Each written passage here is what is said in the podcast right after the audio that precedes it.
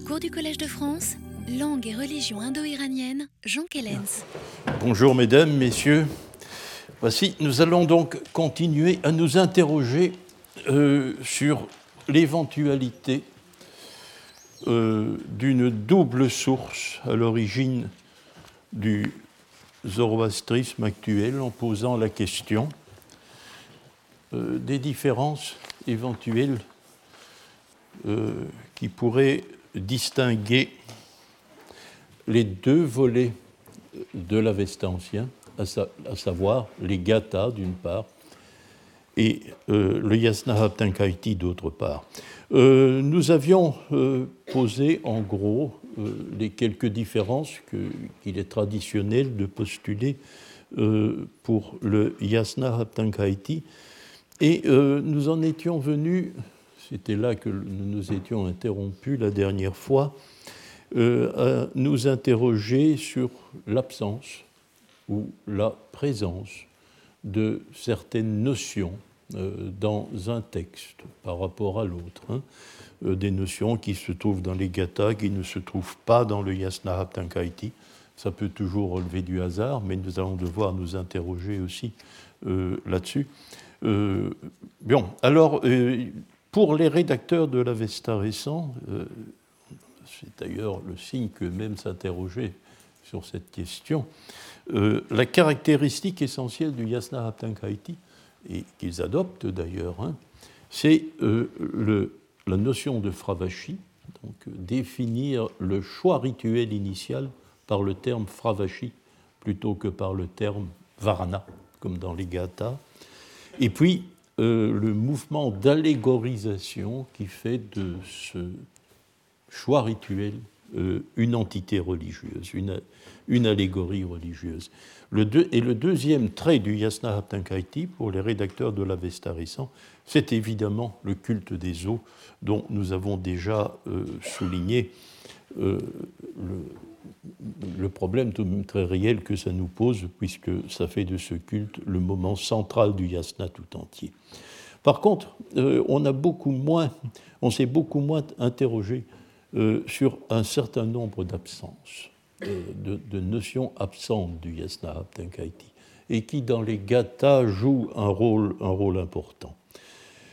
par exemple, la racine sous, gonflée, hein, euh, qui, euh, ce, gonflement qui est mis en rapport avec la propagation de l'aurore, hein, l'aurore étant par nature euh, la chose la plus impressionnante qui puisse gonfler, puisque commençant pratiquement par un point lumineux dans le ciel, elle finit par devenir le jour, et même parfois le jour à son zénith, et puis finalement le jour au zénith.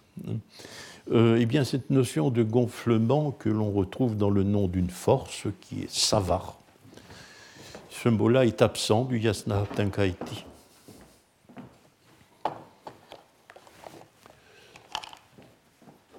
Et dès lors aussi, le participe présent du, euh, du présent secondaire futur, ça va, la force, saushiant, formé aussi sur sou, et qui est le nom du prêtre une fois qu'un certain nombre de pratiques euh, ont fait entrer dans la sacralité du sacrifice.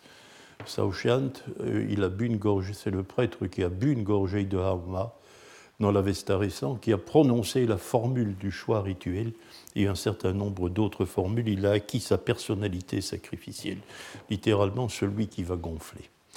Bon, donc celui qui va participer à, cette propagation de l'aurore que représente la Daïna. Eh bien, ces notions-là sont absentes du Yasna Haptankaiti. Comme dérivées de sous, on trouve un emploi, mais qui rappelle fortement les emplois simplement du Védique. Les dieux sont dits Yavaisu, ce sont ceux qui prospèrent, qui ont la force sava pour l'éternité. C'est dit des dieux, simplement. Il n'y a aucun usage rituel du mot.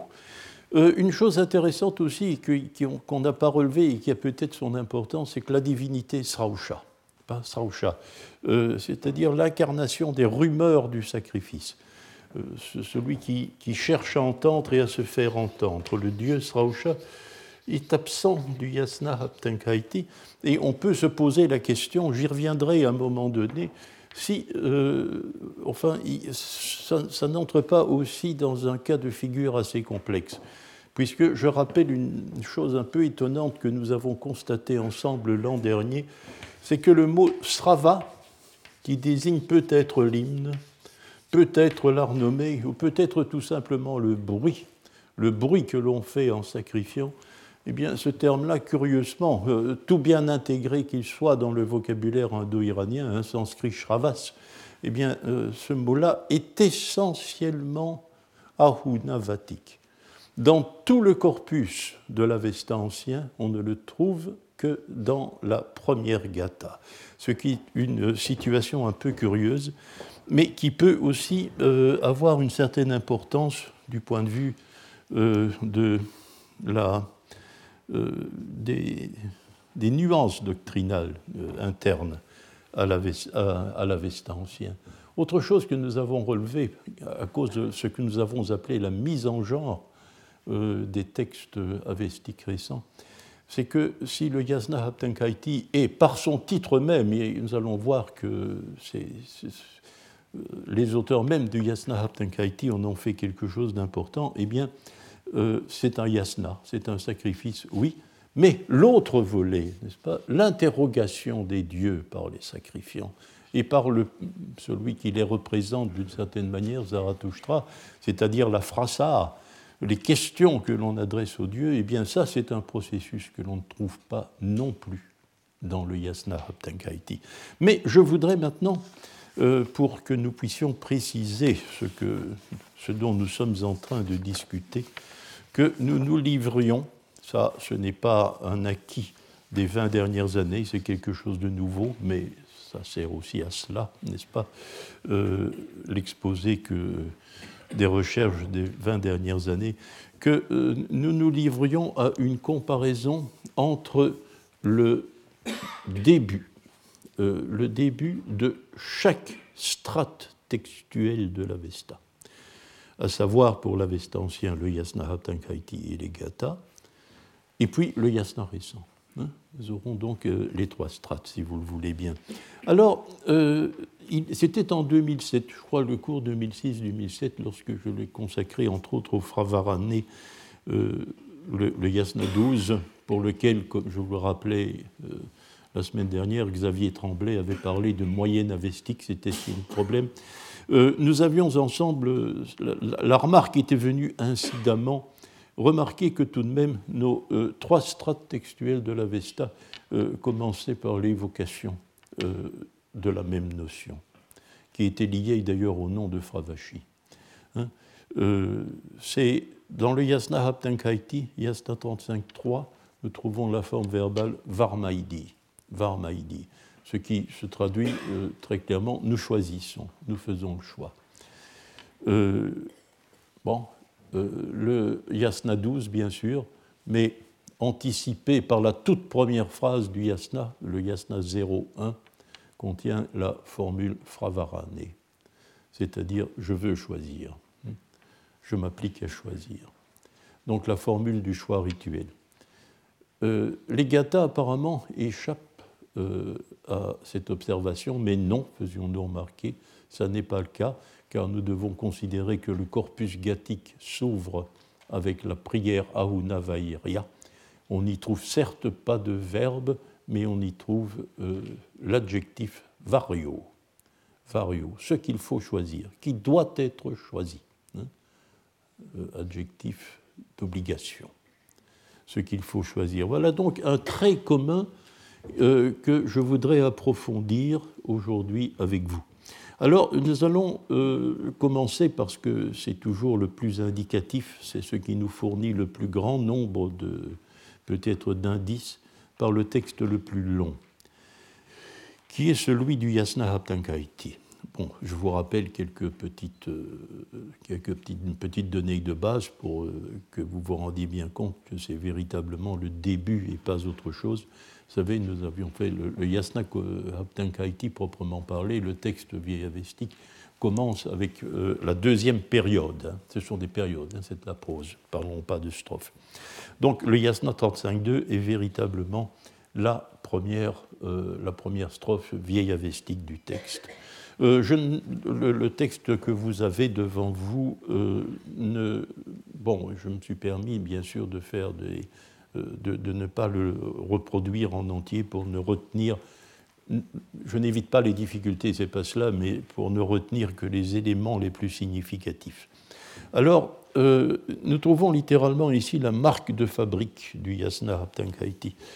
Bah, il a cette particularité par rapport au Gata euh, d'exprimer la fameuse triade rituelle pensée, parole, acte, non pas par les termes abstraits manar, vachar, shautna, comme le fait exclusivement les gathas, mais euh, par un participe, par un, excusez-moi, je dirais un adjectif plutôt qu'un participe, ce n'est pas une forme verbale, mais un adjectif passé, passif, en ta. Humata, ce qui a été bien pensé, ce qui a été bien dit, hukta, ce qui a été bien fait, huvarishta. Euh, cette manière d'exprimer la triade par, euh, un adjectif, hein, par un adjectif passé passif, c'est le propre du Yasna Haptankaiti. Il le léguera euh, très généreusement à l'Avesta récent, bien sûr. Hein. L'Avesta récent reprendra la pratique, et il reprendra la pratique d'une manière, d'ailleurs, euh, qui est assez particulière car littéralement les trois mots humata, hukta et huvarshta euh, sont un autre titre du yasna haptankaiti. Lorsque le texte du Visprat nous dit que nous parle d'un homme qui maîtrise le humata, hukta, huvarshta, il nous dit très exactement c'est un homme qui a appris à réciter le yasna haptankaiti. C'est un deuxième titre littéralement du texte. Donc, euh, ça, c'est la pratique euh, des, exégètes, des, exégètes de l'Avesta qui consiste à désigner très fréquemment un texte par ses premiers mots. Alors, euh, donc, c'est cette triade du comportement rituel qui occupe la première phrase. Hein, donc, nous sommes ceux qui saluons, ceux qui faisons l'éloge d'une certaine manière, mais il y a quelque chose notation préliminaire dans Ibijartar, hein, c'est accueillir. N'est-ce pas? Nous sommes ceux qui saluons la pensée qui a été bien pensée, la parole qui a été bien dite et l'acte qui a été bien fait. Or, euh, le mot varmaïdi, donc c'est être exact dans l'analyse grammaticale, pour ceux d'entre vous que ces détails intéressent, je dirais que varmaïdi est une première personne du pluriel de l'injonctif aoriste moyen.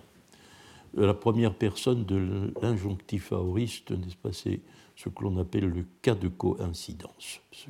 C'est-à-dire nous, euh, nous choisissons. Euh, la coïncidence, je vous le rappelle, c'est une, belle, c'est une belle distinction qu'avait faite Hoffman, c'est sur la base de la grammaire turque. Bon, ce n'est donc pas, euh, c'est un, un, peu piquant, mais il fait la différence entre un présent et la coïncidence. Euh, le présent, si quelqu'un vous demande ce que vous faites, vous répondez je lis ou j'écoute un cours au Collège de France, vous dites ce que vous êtes en train de faire.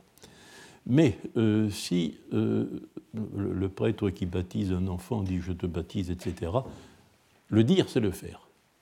Le dire, c'est le faire.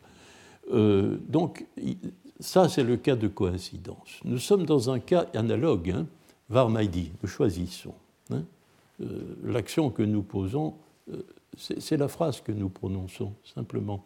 Eh bien là, on n'a pas le présent, on n'a pas l'indicatif présent, on a l'injonctif aoriste. Du moins, en, en vieil avestique. Donc, nous ne devons pas traduire cet injonctif aoriste par un passé, autre chose, mais simplement par un présent. Donc euh, voilà la formule du choix religieux. Or, euh, regardons bien comment euh, le texte se développe. Qu'est-ce qu'il faut choisir? Que choisissons-nous? Eh bien, dans le Yasna Haptankaiti, on choisit la triade.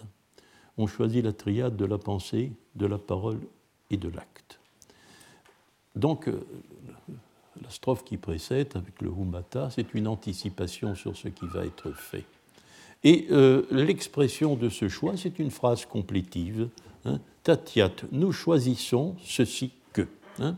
nous choisissons de, que nous pensions, maini maidi, que nous disions, vaucho ima, et que nous fassions. Bon, donc on choisit la triade. Or, la triade, euh, à quoi va-t-elle s'appliquer? Eh bien, elle consiste, le terme est récurrent dans tout le texte, euh, elle consiste à établir ce qui est vahishta, c'est-à-dire euh, vahishta est le superlatif de vohu, bon, ce qui est le meilleur. Penser, donc on va penser ce qu'il y a de meilleur, prendre conscience de ce qu'il y a de meilleur, on va dire ce qu'il y a de meilleur et on va faire ce qu'il y a de meilleur. Donc euh, voilà le champ d'application de la triade. En même temps, euh, on va revenir sur chacun de ces termes, mais l'accent va être mis sur l'un d'entre eux. Et euh, c'est ça peut-être qui a donné quelques illusions sur ce premier chapitre au premier commentateur du Yasna Haptankaiti, c'est-à-dire Johanna Arten d'abord, puis Eric Pirard et moi. Pas? Euh, nous nous sommes exprimés de telle sorte que nous avons dit attention, ici, euh, le Yasna Haptankaiti, son premier chapitre, c'est une sorte d'introduction qui est un commentaire sur la notion d'acte, Shiaotana. Non, ce n'est pas un commentaire sur la notion d'acte, nous sommes en train de l'établir. C'est un, un, un, choix rituel, c'est le choix de la cible rituelle. Et euh, l'acte est un élément de ce que l'on choisit, la triade, mais à l'intérieur de la triade, c'est euh, le volet sur lequel l'accent est mis, car les deux strophes qui suivent, ils sont les deux strophes, les deux périodes, devrais-je dire, euh, sont consacrées à cet acte. Non, nous devons donc penser, dire et faire ce qu'il y a de meilleur. Or, ce qu'il y a de meilleur, ici est envisagé euh, avec un datif. Euh, il y a un datif, bon, très certainement, il est très difficile. Il y a un double datif. Il y a deux rangs de datifs, un double registre datif. Un est disposé en encerclement en survenant à la fin de la période 3 et à la fin de la période 8. Il clôture donc le développement sur le choix, d'une certaine manière. La première strophe et la dernière. Regardez ces deux derniers mots de ces deux, périodes, Uboibia, Ahubia. Les deux Ahou. Donc, comme les Gata, euh, le Yasna Haptankaiti possède la notion de Ahou. Notre habitude est de traduire Ahou, c'est un dérivé du verbe être, par l'état d'existence. Il y en a deux. Il y en a deux. Euh, or, quels sont ces deux ahus Eh bien, le Yasna Haptankaiti, nous pouvons en être sûrs, les définit. Euh, il définit en quoi consistent ces deux états, respectivement, euh, dans la période Yasna 42. Cet état-ci, ici, maintenant, c'est le démonstratif rapproché, et celui de pensée, et celui de pensée, dit-il. Donc, nous avons l'une des distinctions possibles qui est faite au moyen du terme ahou dans les gathas, la même exactement, c'est-à-dire que les choses existent sous deux formes, euh, existent sous deux aspects, l'aspect matériel, ça se dit asvant, hein, en vieil avestique, ça veut dire osseux, et euh, l'aspect de pensée, l'aspect mental, manarchia. Manarchia. Euh, je vous donne les deux termes. Lahu est soit astvant, osseux, ou bien manarya. Peut employer aussi au lieu de manarya le génitif singulier du nom de la pensée, l'état de pensée, manangho. Donc, euh, ce qui est le meilleur, d'une certaine façon, pour les deux États.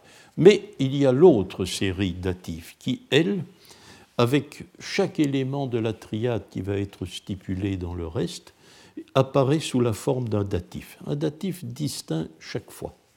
Au niveau de l'acte, ce qui est le meilleur euh, par l'acte, l'acte le meilleur, il est gavoy. Euh, datif singulier du nom de la vache, pour la vache, hein. le meilleur pour la vache. Donc nous pouvons lire la période 4, donc à la vache, pour la vache, par ses actes. Je l'ai mis en parenthèse parce qu'il est possible que cette longue expression Taish, Yaish, Vahishtaïch ne fasse pas partie du texte original. Il est très probable qu'il s'agit d'une glose l'acte n'étant représenté dans la phrase par simplement le pronom Adaïch. Euh, mais c'est une situation que nous trouvons parfois dans le texte avestique. Le texte comporte parfois les gloses didactiques qui s'y sont glissées. Et euh, très certainement, il a été un jour expliqué aux élèves par un professeur, n'est-ce pas, que Aïch, bah, il fallait comprendre euh, qu'il s'agissait de l'acte. Et l'expression a été euh, est, restée introduite dans le texte même du, du dans le texte même du Yasna Haptankaiti. Il y a un indice grammatical, vous savez, qui plaide pour ça. Je ne dis pas cela de façon arbitraire. Hein. C'est que nous avons une succession étrange de deux pronoms, Aïch et Taïch, et le premier est enclitique et le second ne l'est pas, il est tonique l'ordre enclitique tonique euh, de deux pronoms qui se rapportent au même terme, cela c'est quelque chose qui n'existe pas en grammaire. Hein. C'est une véritable monstruosité grammaticale et c'est la raison pour laquelle euh, j'ai formulé l'hypothèse de cette glose. Donc nous pressons, nous incitons, et alors là comprenez comme vous pourrez, je ne suis pas très à l'aise avec l'expression, je ne sais pas bien ce qu'il faut entendre par là, Pourtant, les termes sont très clairs, bien connus. Nous incitons ceux qui entendent et ceux qui n'entendent pas, euh, ceux qui le peuvent et ceux qui ne le peuvent pas, de donner à la vache, bien sûr, hein, le calme, la paix et la pâture. Vastra. Vastra est la notion de pâture. Alors, les autres éléments, les autres éléments de la triade viendront plus tard.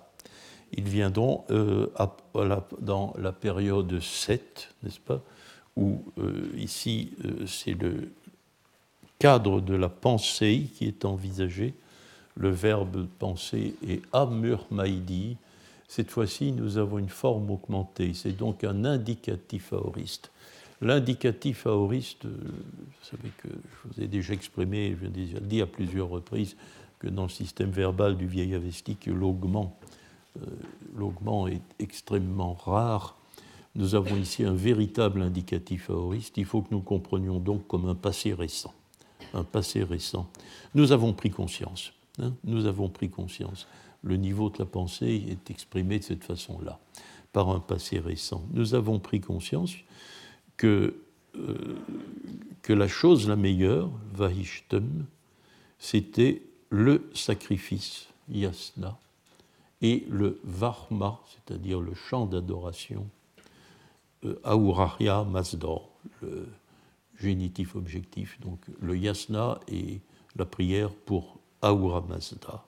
Et puis, à nouveau, la pâture de la vache. La pâture de la vache. Euh, c'est une phrase euh, qui fait donc intervenir le mot yasna le, Yasna Haptankaiti euh, se présente très certainement lui-même par cette expression.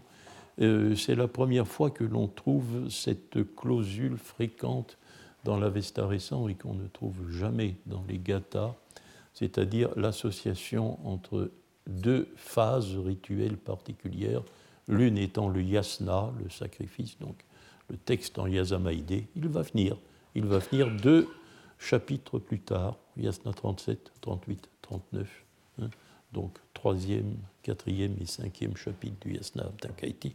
Et alors nous avons toutes les raisons de penser que le Varma, c'est les deux chapitres qui suivent, à savoir les deux derniers, hein, euh, le chapitre 40 et 41, euh, qui est une sorte euh, d'éloge et de demande, un mélange d'éloge et de demande adressé à Ahura Mazda ce n'est plus un texte en Yasamaïdé, ce n'est plus un yasna.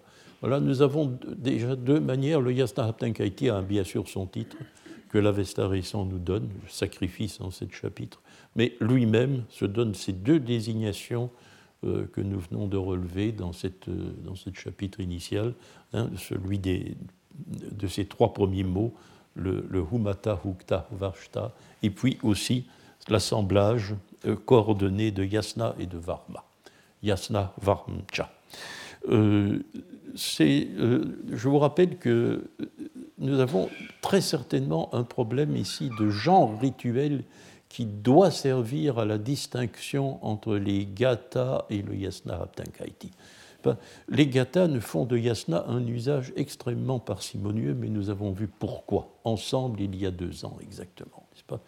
C'est-à-dire que le yasna correspond à une phase du rite, à une phase du rite qui, dans, le dans la gatha hunavaiti, est une phase finale. Hmm.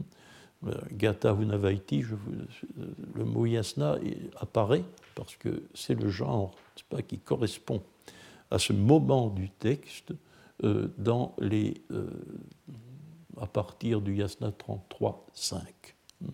Le yasna 33.8 d'ailleurs atteste le mot yasna, et puis le mot est attesté encore deux fois dans le yasna 34 le dernier chapitre de la Hunavaiti Gata, et nous avions euh, établi ensemble il y a deux ans que euh, l'étude du vocabulaire rituel dans les gathas nous permettait de dire qu'il y avait dans chaque gata un moment sacrificiel.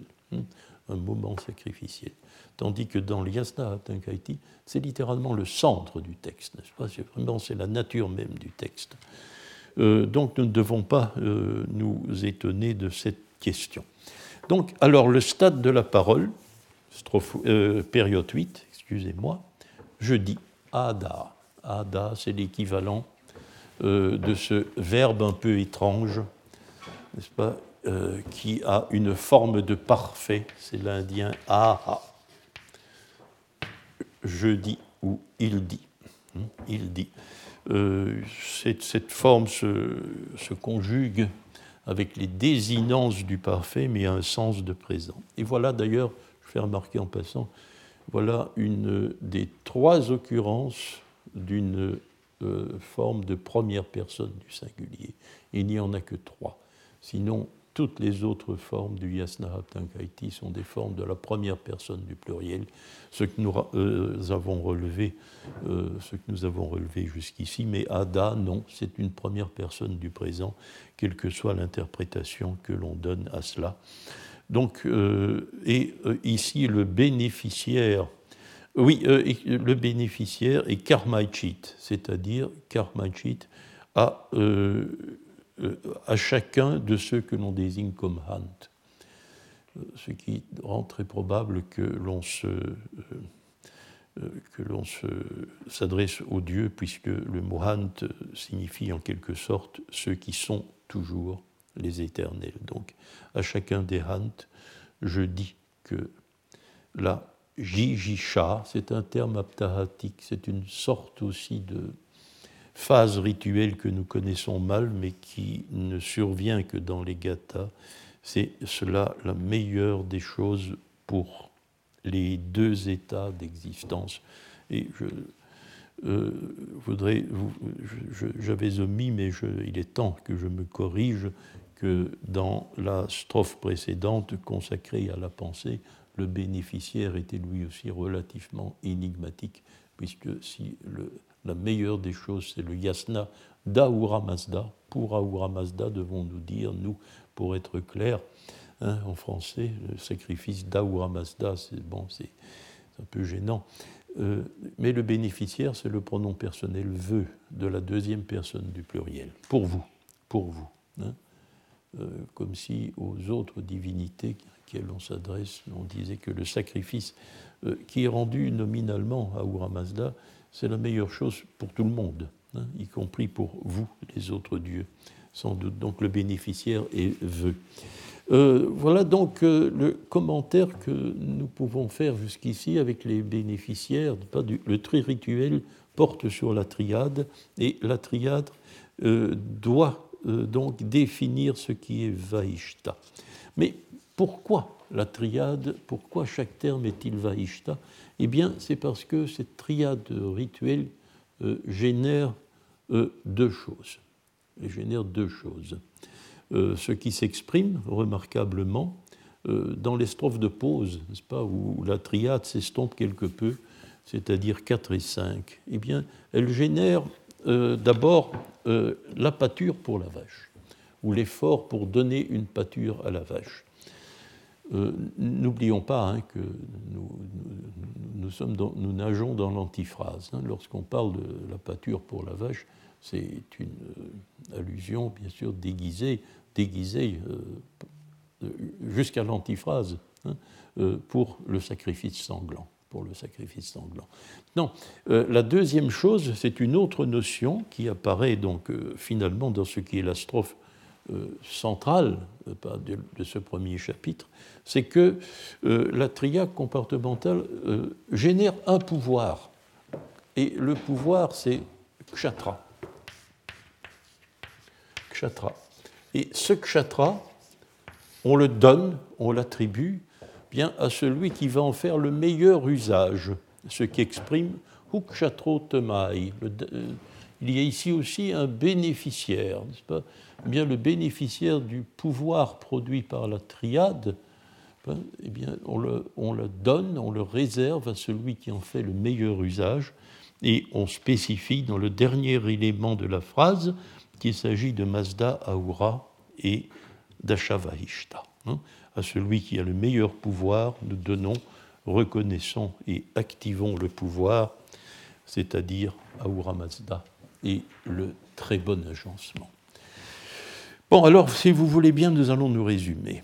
Euh, quelles sont les notions mises en œuvre dans euh, la euh, formule du choix sacrificiel initial du Yasna Haptankaiti Eh bien, il y a la triade rituelle pensée, parole, action.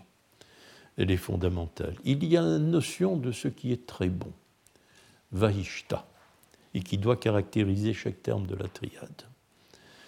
Il y a un bénéficiaire global qui est l'ahou, ou plutôt les deux ahou, très exactement, celui du corps et celui de la pensée.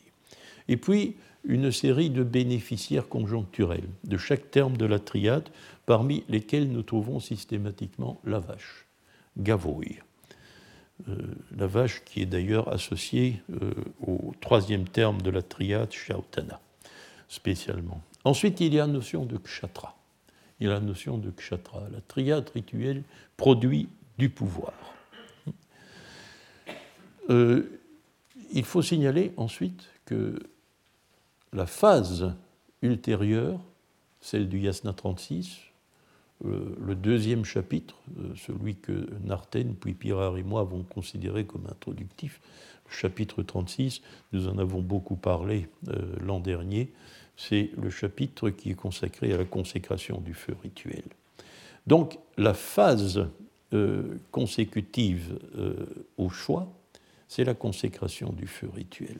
Alors, je euh, vous proposerai maintenant de comparer la situation du yasna haptankaiti avec celle que nous trouvons dans le yasna récent. Hein. Donc, le yasna récent, qui inclut bien sûr le yasna haptankaiti, a dû consister à répartir les phases rituelles que nous trouvons éventuellement dans les deux volets de l'Avesta ancien à l'intérieur d'un texte beaucoup plus développé, plus complexe, plus long, sur lequel il va falloir euh, donc répartir, redistribuer l'ensemble des phases rituelles. Or, le choix rituel est aussi euh, le moment du départ, de départ du sacrifice. C'est le début, c'est l'entame du sacrifice. Euh, la toute première phrase, le yasna 0, hein, car il y a un chapitre, traditionnellement un chapitre 0, est un fravarané. Donc je choisis, je veux choisir. Je veux choisir. Et ici, euh, ce verbe choisir ne se construit pas avec une proposition complétive, c'est une autre structure syntaxique et se construit avec un, euh, avec un nominatif. C'est-à-dire que c'est une construction en double nominatif. Le sujet, qui est je, n'est-ce pas, euh, déclare ce qu'il choisit d'être, les caractéristiques qu'il entend avoir. Il y en a quatre, hein, il y en a quatre, qui se disposent d'ailleurs de façon intéressante en un double octosyllabe. Euh, il se choisit, je me choisis en tant que Mazdayasna quelqu'un qui donne le sacrifice, qui réserve le sacrifice à Ahura Mazda. Donc quelqu'un qui sacrifie Ahura Mazda. C'est un baouvri, hein, simplement, si je traduis littéralement, euh, c'est qui a le sacrifice de Ahura Mazda. Je suis donc euh, quelqu'un qui rend le sacrifice. Je choisis d'être quelqu'un qui rend le sacrifice à Ahura Mazda, qui est Zarathoustri. Zarathoustri, euh, il faut comprendre chaque fois deux par deux, C'est la répartition en octosyllabes.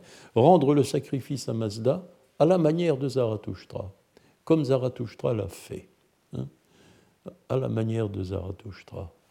Et alors, euh, cela comporte l'élément ici, ben, nous ne sommes plus dans l'Yasna Tenkaiti, nous sommes dans le Praise Blame. Lorsque l'on dit ce que l'on veut être, il faut aussi dire ce que l'on refuse d'être. Hein. Il faut euh, louer et condamner. Donc, il faut nécessairement le pendant négatif. Alors, je suis Daiva, je suis adversaire des démons l'adversaire des démons. Je, suis en rupture avec les démons. Là, c'est la phase blame. Euh, et Aurat Kaisho dira euh, comme l'enseigne la doctrine d'Aura, ayant la doctrine d'Aura, Mazda, littéralement. Donc, je fais la traduction suivante qui est plus, plus coulante. Évidemment, je fais le choix d'offrir le sacrifice à Aura Mazda comme le fils Zarathustra, de, de rompre avec les démons en professant la doctrine sur Ahura Mazda. Et alors, surtout, cette formule est assortie d'un datif de temps prospectif. Voilà une autre une nuance importante que nous allons devoir commenter. C'est temps vu en prévision d'un ratou, c'est-à-dire d'un moment sacrificiel. Nous avons beaucoup parlé du terme. Hein. Et euh, ce ratou euh, c'est un ratou qui est conforme à achat, l'agencement, c'est ce que le terme dit, disent, mais euh, surtout ce ratou doit être défini. Euh, quel est le temps rituel que nous avons choisi pour rendre le sacrifice à Mazda Il faut le déclarer d'entrée de jeu en ouvrant le sacrifice. Hein. comme la plupart des manuscrits que nous possédons envisagent ce temps rituel-là, nous trouverons Havaneé. C'est ce qui se trouve dans l'édition de Dietner. Mais euh, d'autres choix étaient possibles. Il y a cinq temps rituels possibles. Et certains manuscrits comporteront ici le moment Ushahina, c'est-à-dire le sacrifice pour le moment de l'aurore, le moment plus exactement qu'il faut comprendre qui aboutit à l'aurore. Donc ici, Havanué, c'est le sacrifice matinal. Sacrifice matinal depuis euh, le lever du soleil jusqu'à midi. Hein. Euh, donc euh, c'est le sacrifice matinal, matinal. Sacrifice auroral commence à minuit et s'achève au lever du soleil. Ça, ce serait le sacrifice auroral. D'autres moments sont possibles. Le sacrifice rapituina, le sacrifice de midi, le sacrifice de l'après-midi aussi, et aussi le sacrifice nocturne. Il y a cinq moments rituels possibles. Mais donc, la formule du choix englobe le choix du temps rituel, présenté dans la structure syntaxique comme un datif de temps prospectif. Or, euh, alors, autre, bien sûr, euh, autre ressemblance, autre, euh, autre point de convergence avec le yasna haptankaiti, la deuxième phrase, le yasna 02, eh bien, c'est la constatation de la présence du feu. Nous n'aurons pas une longue consécration comme dans le yasna haptankaiti, nous avons une, très, simple, très simple présentation. Voilà pour toi, ô feu, fils d'Aura Mazda. Hein. Mais c'est tout de même l'évocation du feu rituel. Euh, ce qui nous avait fourni, nous en avons déjà parlé ensemble, euh, si dans tout l'yasna récent il n'y a pas de véritable consécration initiale du feu rituel, c'est peut-être simplement parce que euh, on passe lentement à un feu permanent tandis que la pratique pas, des, textes vieillavestiques consiste peut-être, comme dans la pratique des Védas, en un, processus d'allumage du feu beaucoup plus complexe, qui exige par conséquent euh, un certain temps et un certain, euh, certain volume de récitation rituelle. Tandis qu'ici, faire remarquer la présence du feu est certes un impératif, mais ça peut se faire très vite. Hein, ça peut se faire très vite. Il suffit d'une petite formule. De toute façon, vous voyez que c'est réduit. Hein.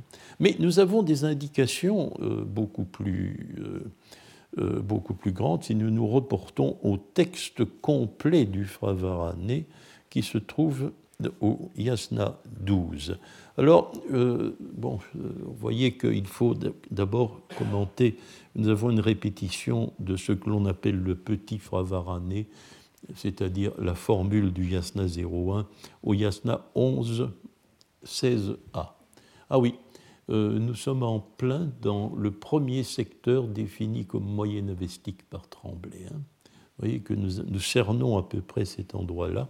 Alors il est très intéressant de voir d'abord yasna 11, 16, répétition du petit Fravarané, et puis euh, yasna 11, 17, euh, la formule concernant la triade la formule concernant la triade qui va nous rappeler d'ailleurs par ces termes, humata, hukta, huvarshta, euh, celle du euh, Yasna Haptankaiti dans euh, sa deuxième phrase.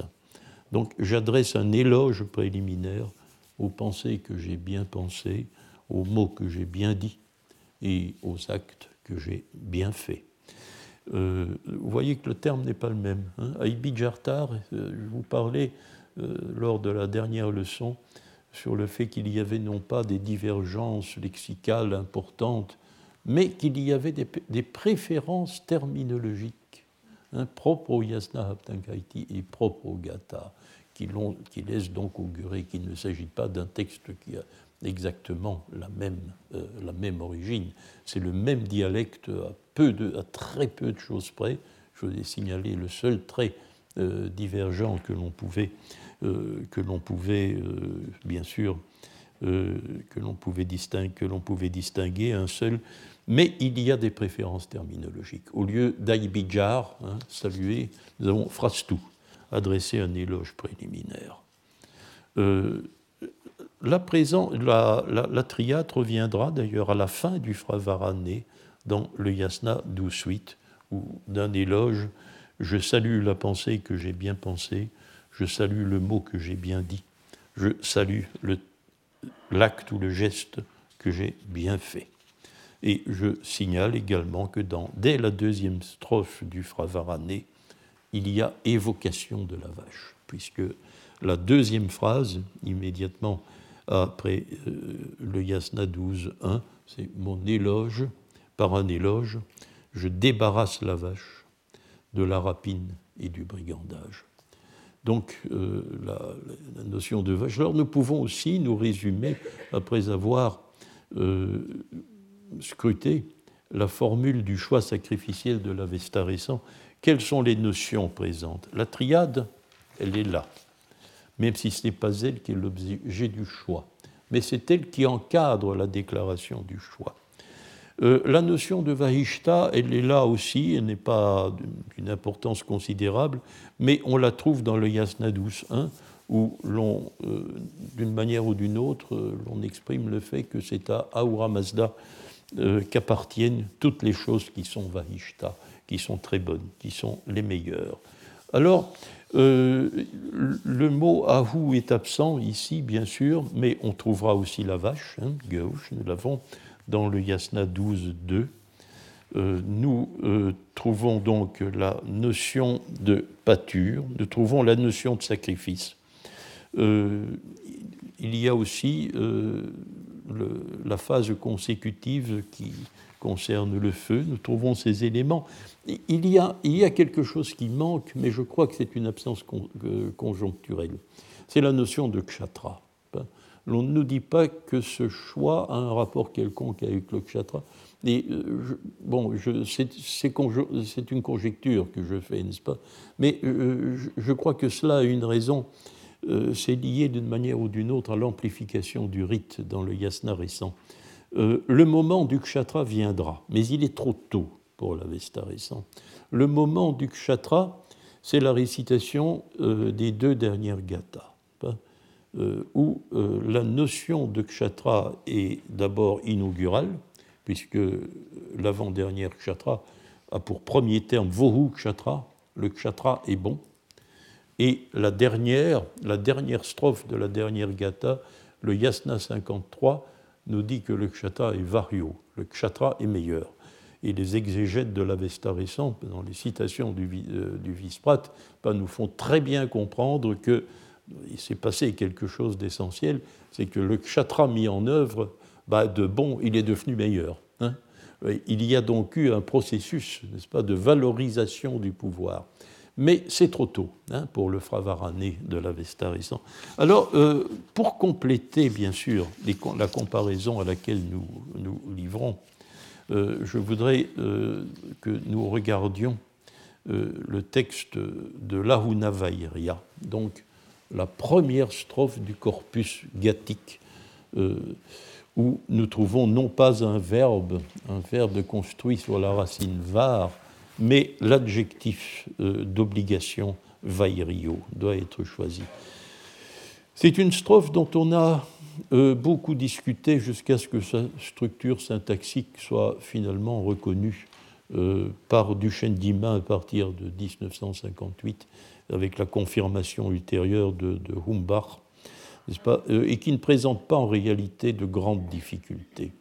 Il y a simplement pour éviter tout, euh, malentendu, bon, vous savez bien que ce sont des, détails grammaticaux qui parfois paraissent perturbants, mais qui euh, ne présentent pas de difficultés particulières. Euh, tout est assez simple si nous ne devions compter dans cette strophe avec le phénomène d'accord avec le plus rapproché.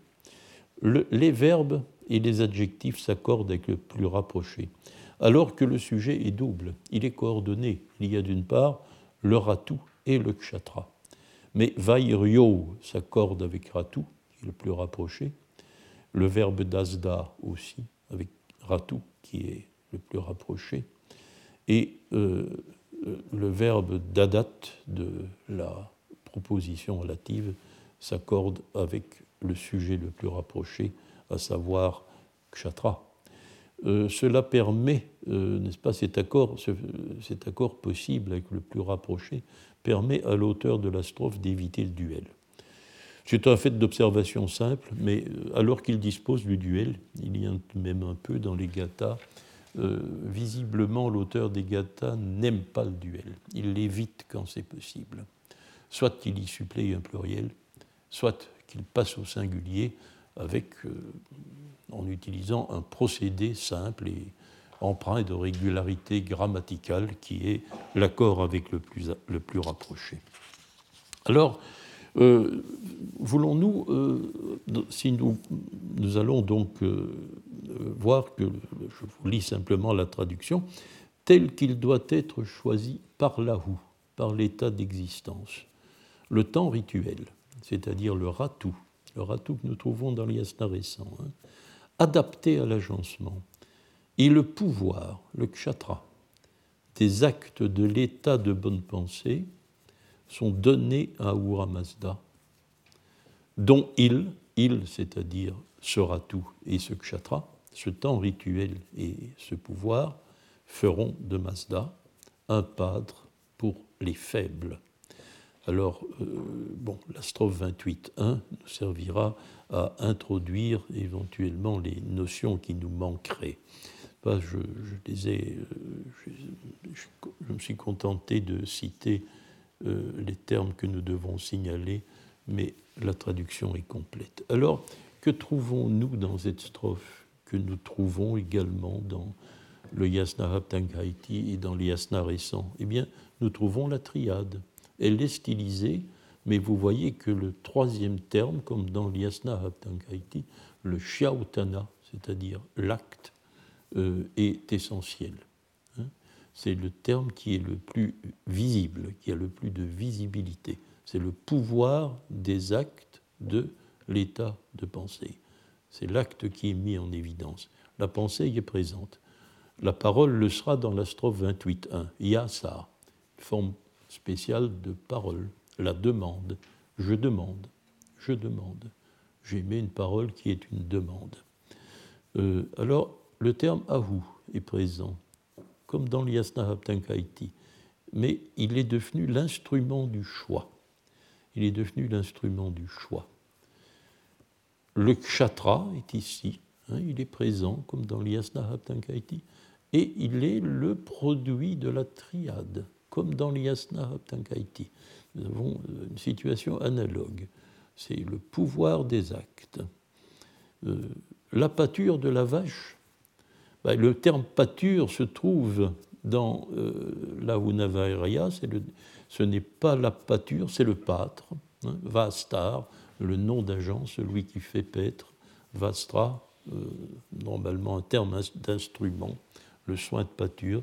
Le, le pâtre, ça ne s'applique pas à la vache, mais la vache est évoquée dans la strophe 28.1 consécutive, puisqu'il est question du don de l'âme de la vache. Hein.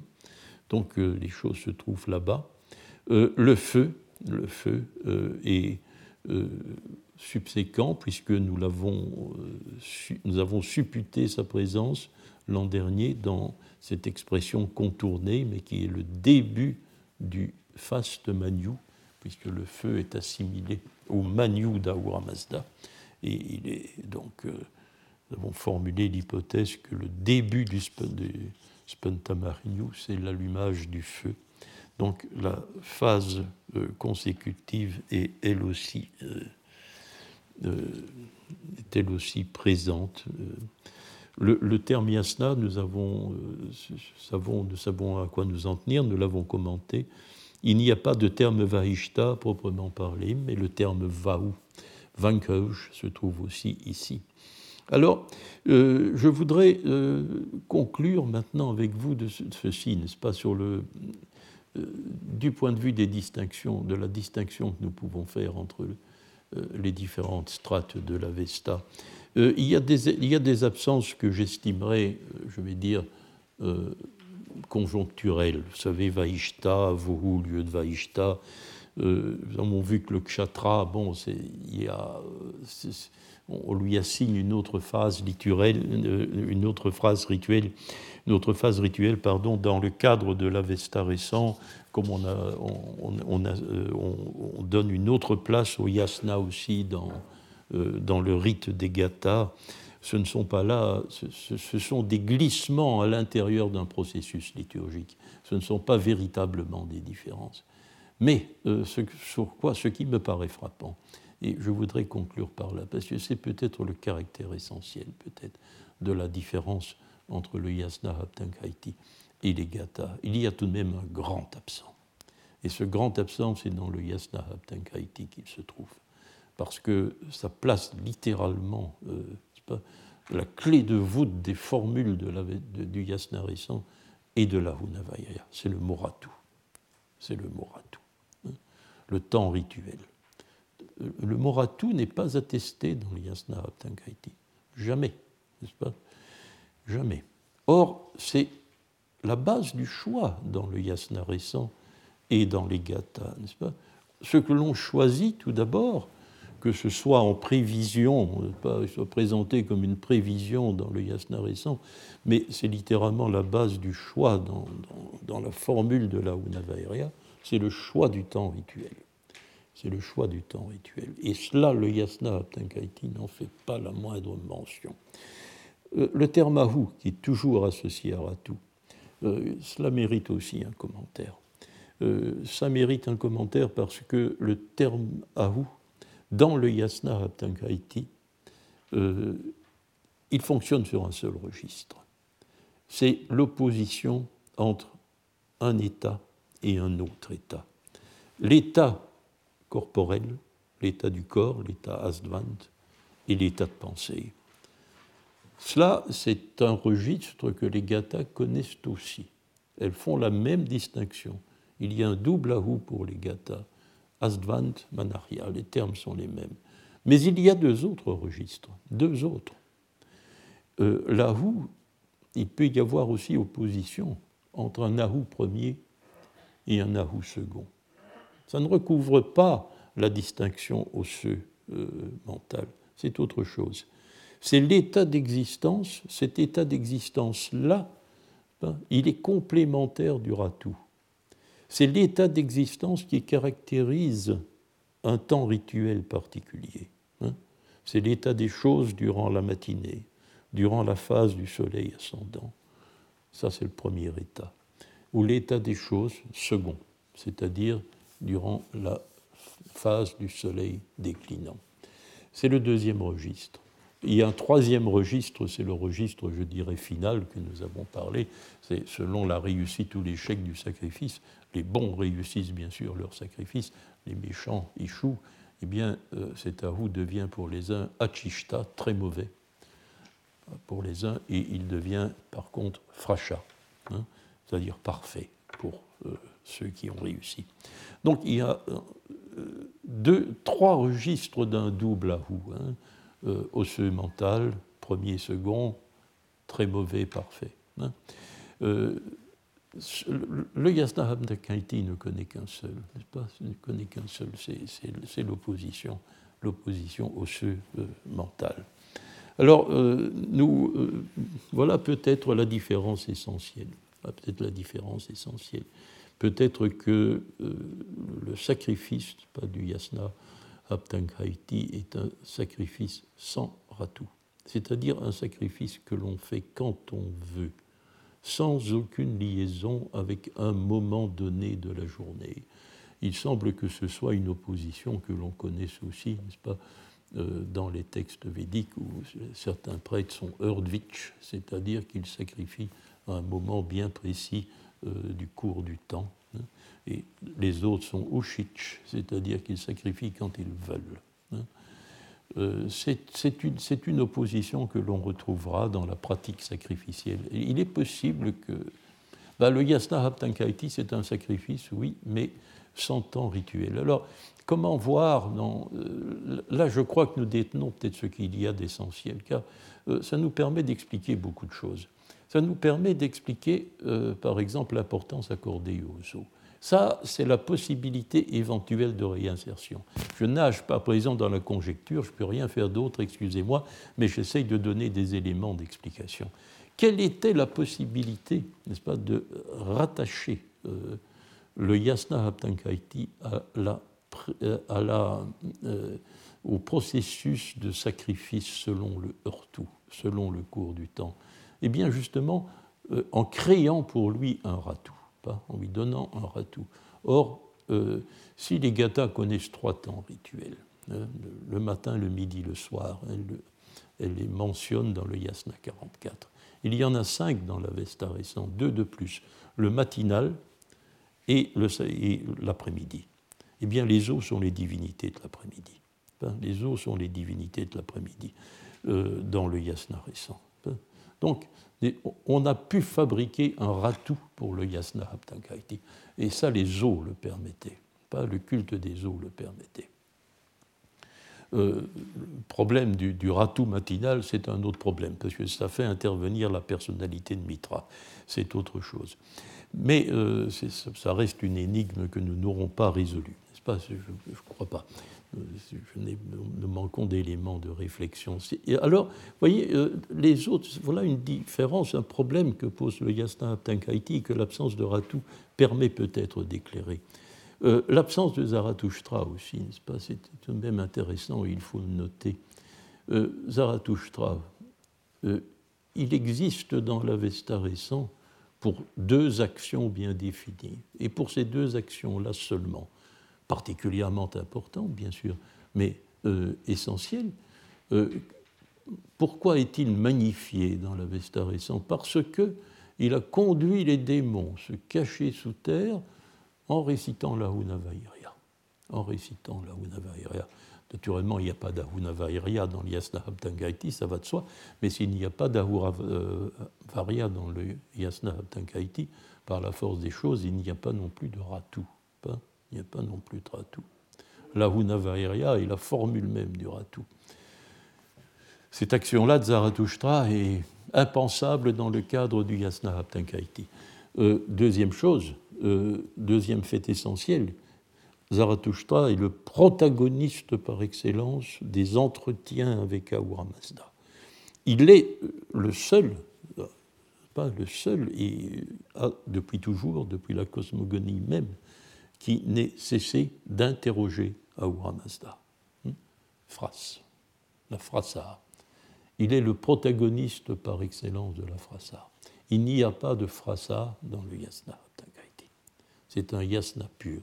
Donc, les deux actions qui fondent le prestige prophétique de Zarathustra dans la perception qu'en a l'Avesta récent sont deux notions absentes du Yasna Haptakaiti. Euh, c'est la notion d'interrogatoire et la notion de temps rituel. Alors, voilà, peut-être que nous tenons là, effectivement, la profonde distinction et que euh, l'unité de l'Avesta ancien qu'a euh, tenté de forger, comme nous l'avons vu la dernière fois, la période moyenne-avestique, elle a peut-être consisté justement hein, à euh, prendre au Yasna Habtankaiti ce qu'il avait. Hein. Ce qu'il avait, c'est la notion de Fravashi et c'est le culte des eaux. À lui prêter, ce qu'il n'avait pas, c'est-à-dire le dieu Srausha, euh, la notion de gonflement hein, dans, la, dans, la, personnalité des prêtres, et la personne de Zarathustra. Et cela en, forgeant un quatrième temps rituel complétant les trois temps rituels euh, euh, des gathas, le, le ratout l'après-midi. Alors, je terminerai sur cette conclusion. C'est une hypothèse que je formule devant vous, simplement sur euh, simplement l'existence de ces deux, des deux traditions distinctes, bien sûr, mais finalement synthétisées euh, aux origines euh, du masdéisme. Merci. Retrouvez tous les contenus du Collège de France sur www.colège-2-france.fr.